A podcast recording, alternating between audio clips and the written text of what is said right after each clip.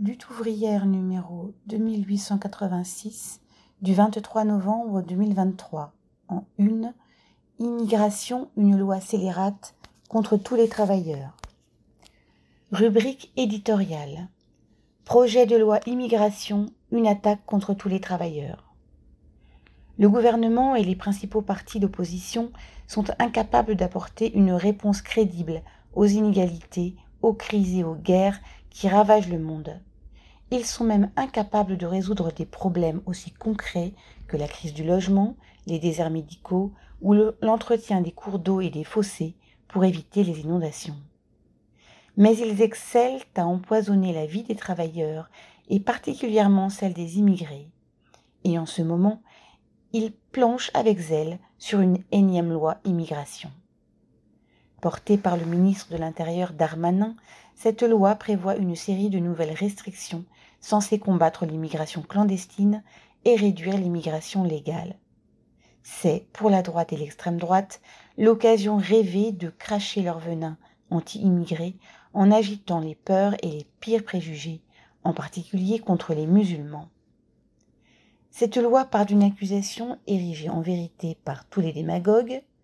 Les immigrés avec ou sans papier seraient des profiteurs, des délinquants, voire des terroristes en puissance.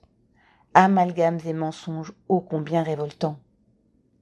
Des profiteurs, entre guillemets, ceux qui sont embauchés à la semaine ou à la journée pour travailler dans les pires conditions sur les chantiers des Jeux olympiques ou du métro Grand Paris Express Des menaces, entre guillemets, ceux qui travaillent par 40 degrés dans les arrières-cuisines ou découpent des pièces de viande dans les abattoirs pour des salaires de misère? Des dangers, entre guillemets, ceux qui payent des cotisations sociales sans toucher les droits qui en découlent parce qu'ils travaillent sous une identité d'emprunt?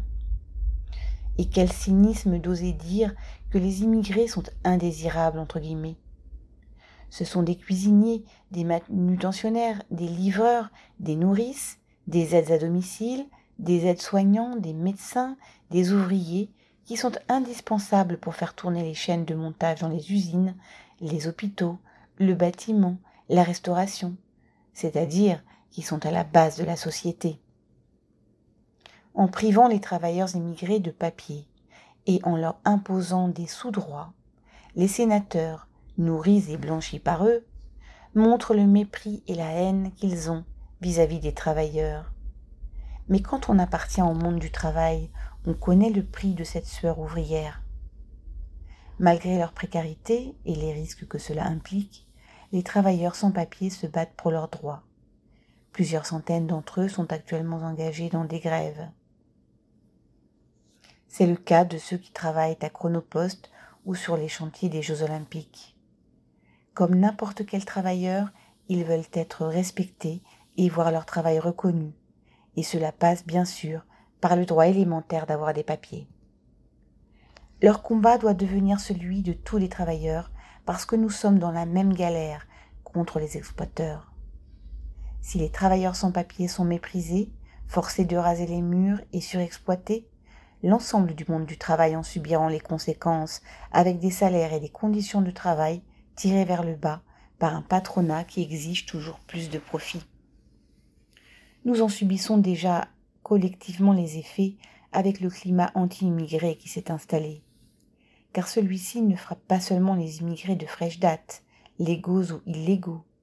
Il pourrit la vie des immigrés installés depuis des décennies, de leurs enfants nés en France et de tous ceux dont la couleur de peau ou le nom indiquent une origine étrangère.